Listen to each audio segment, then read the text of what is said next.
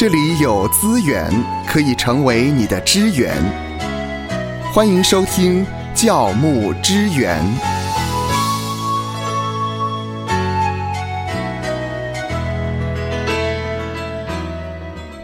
在十月底的时候，国际发生了一件令人震惊的事，那就是韩国的梨泰院发生了踩踏的事故。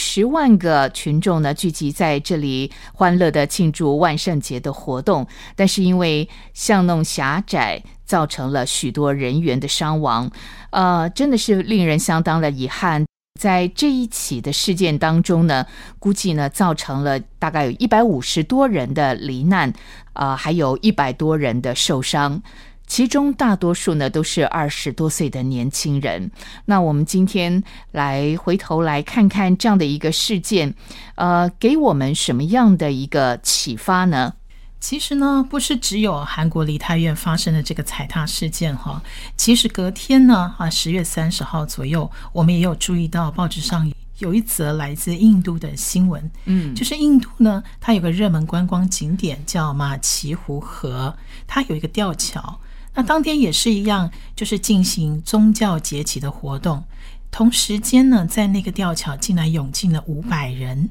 那当然，这个吊桥就不胜负荷啊，在几秒钟内瞬间就倒塌了。那截至。就是当天下午为止，我们大概知道说也是一百四十多人死亡。嗯，那据印度当局表示说呢，有很多人其实试图都往河岸游去，可惜就是很不幸的，有很多的妇女跟孩童也不幸的丧生在那一次。我们看到这两起的意外事件呢，会让我们想到呢，就是教牧人员我们如何看待这两个事件呢？我们是不是啊，应该禁止弟兄姐妹参加万圣节或者是其他的一些宗教节期的活动呢？呃，关于万圣节的这个部分呢，其实芳华呢，在孩子在幼儿园的时候呢，幼儿园呢，他们也有这样的一个庆祝活动，所以我想呢，也许教会的弟兄姐妹他们也会面临同样的问题。哎，我们到底是不是该参与这样的一个活动？尤其是学校啦，呃，或者是幼儿园里面呢？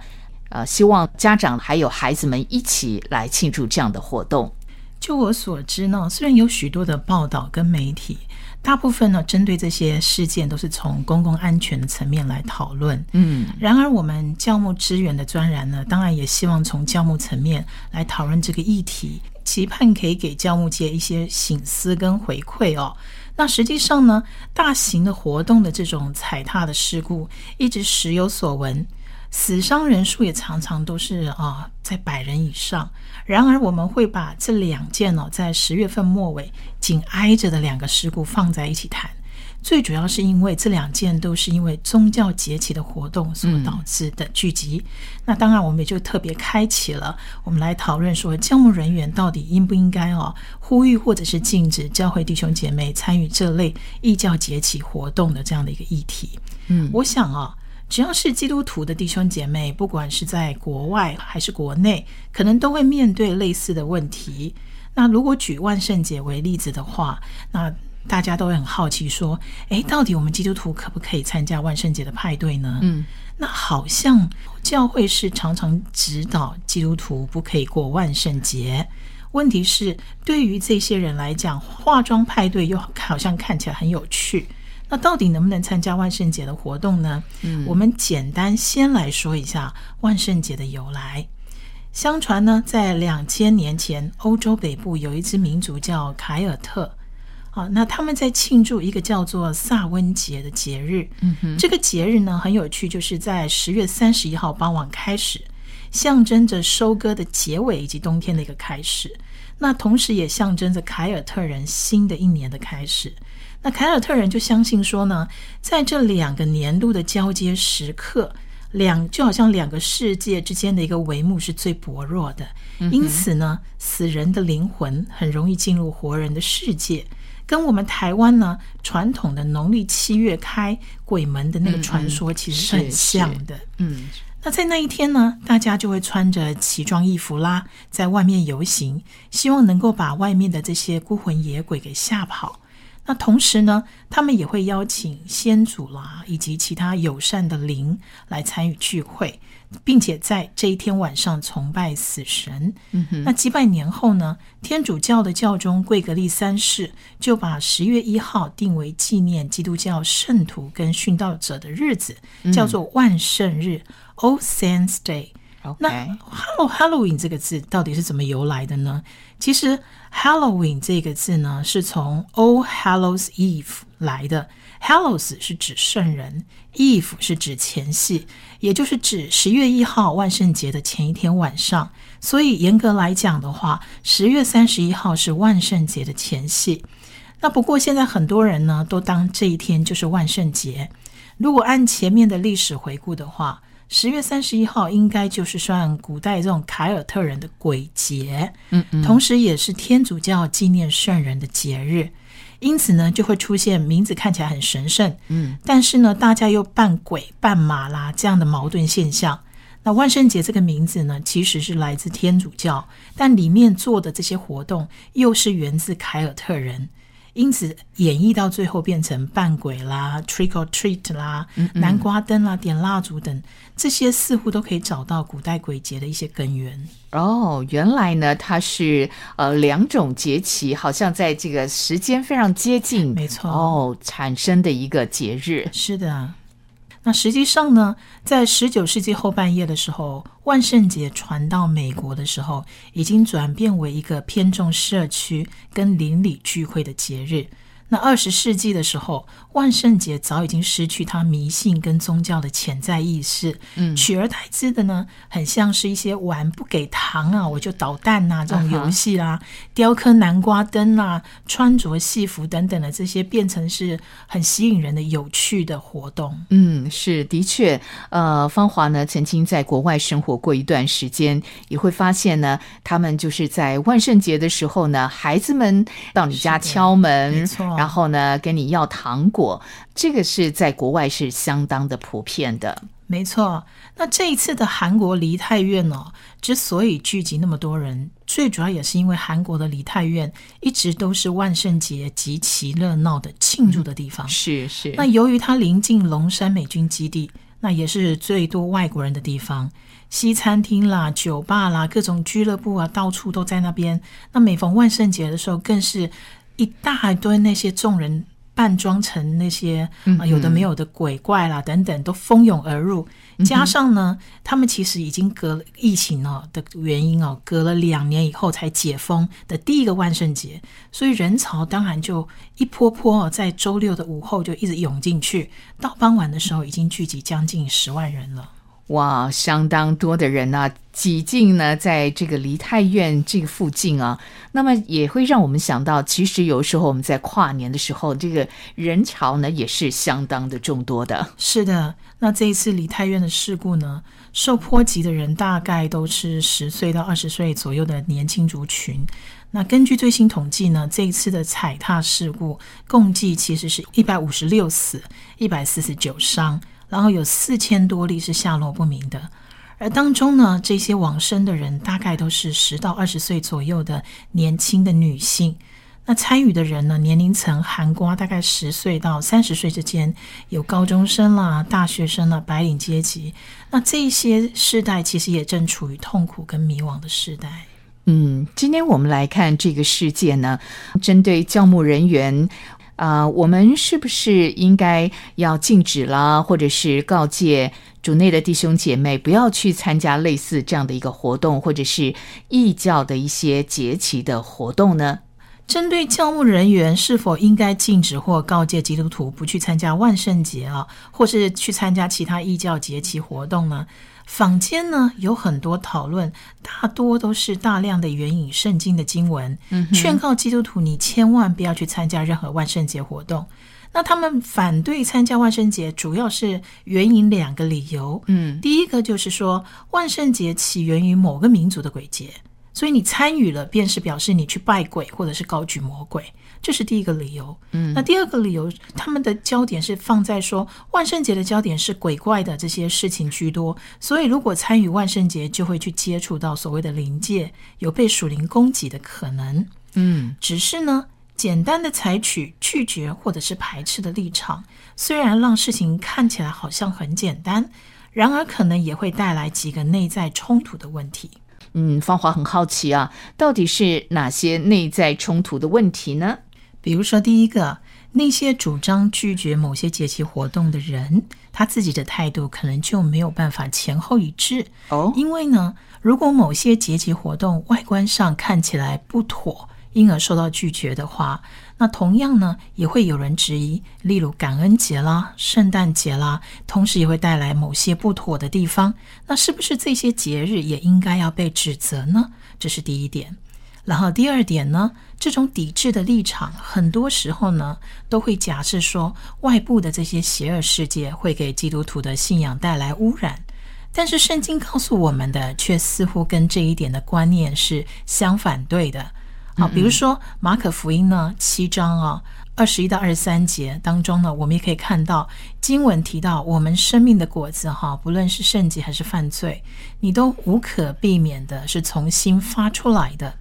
好，更精确一点讲，马可福音的七章好到十八到二十节，他提到呢，你们也是这样不明白吗？岂不晓得凡从外面进入的，不能污秽人？因为不是入他的心，乃是入他的肚腹，又落到茅厕里。又说从人里面出来的，那才能污秽人。因而呢，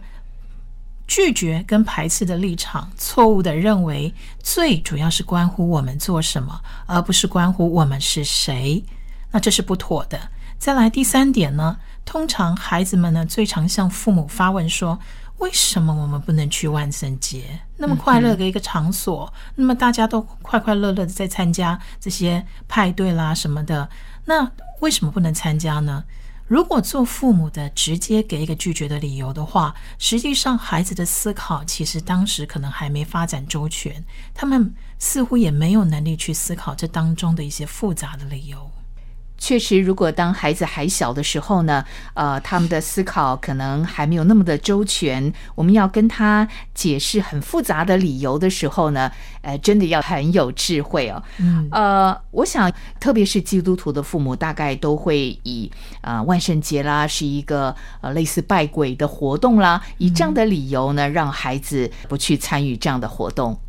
在商业社会里哦。万圣节今天其实已经成为一个似乎看起来不带宗教意义的一个纯消费的节日。嗯，参与的人呢，只是以这样子的一个方式呢作为玩乐，因此有许多的基督徒认为说，参与万圣节的活动啊，只要小心分辨，不摄入鬼怪的部分，那参与的话应该无伤大雅。然而呢，我们却要切记，如果因为参与这些活动而引起了他人对基督徒产生误解，那么恐怕我们还是要避免。是，毕竟呢，圣经清楚的教导我们，不可偏向那些交鬼的和行巫术的，不可求问他们，以致被他们玷污了。啊，这里从立位记的十九章三十一节可以看出来，以及呢，在灵前十章二十节也说呢，我乃是说外邦人所献的祭是祭鬼，不是祭神，我不愿意与你们，你们与鬼相交。那还有生命记十八章哦，九到十二节也特别提到，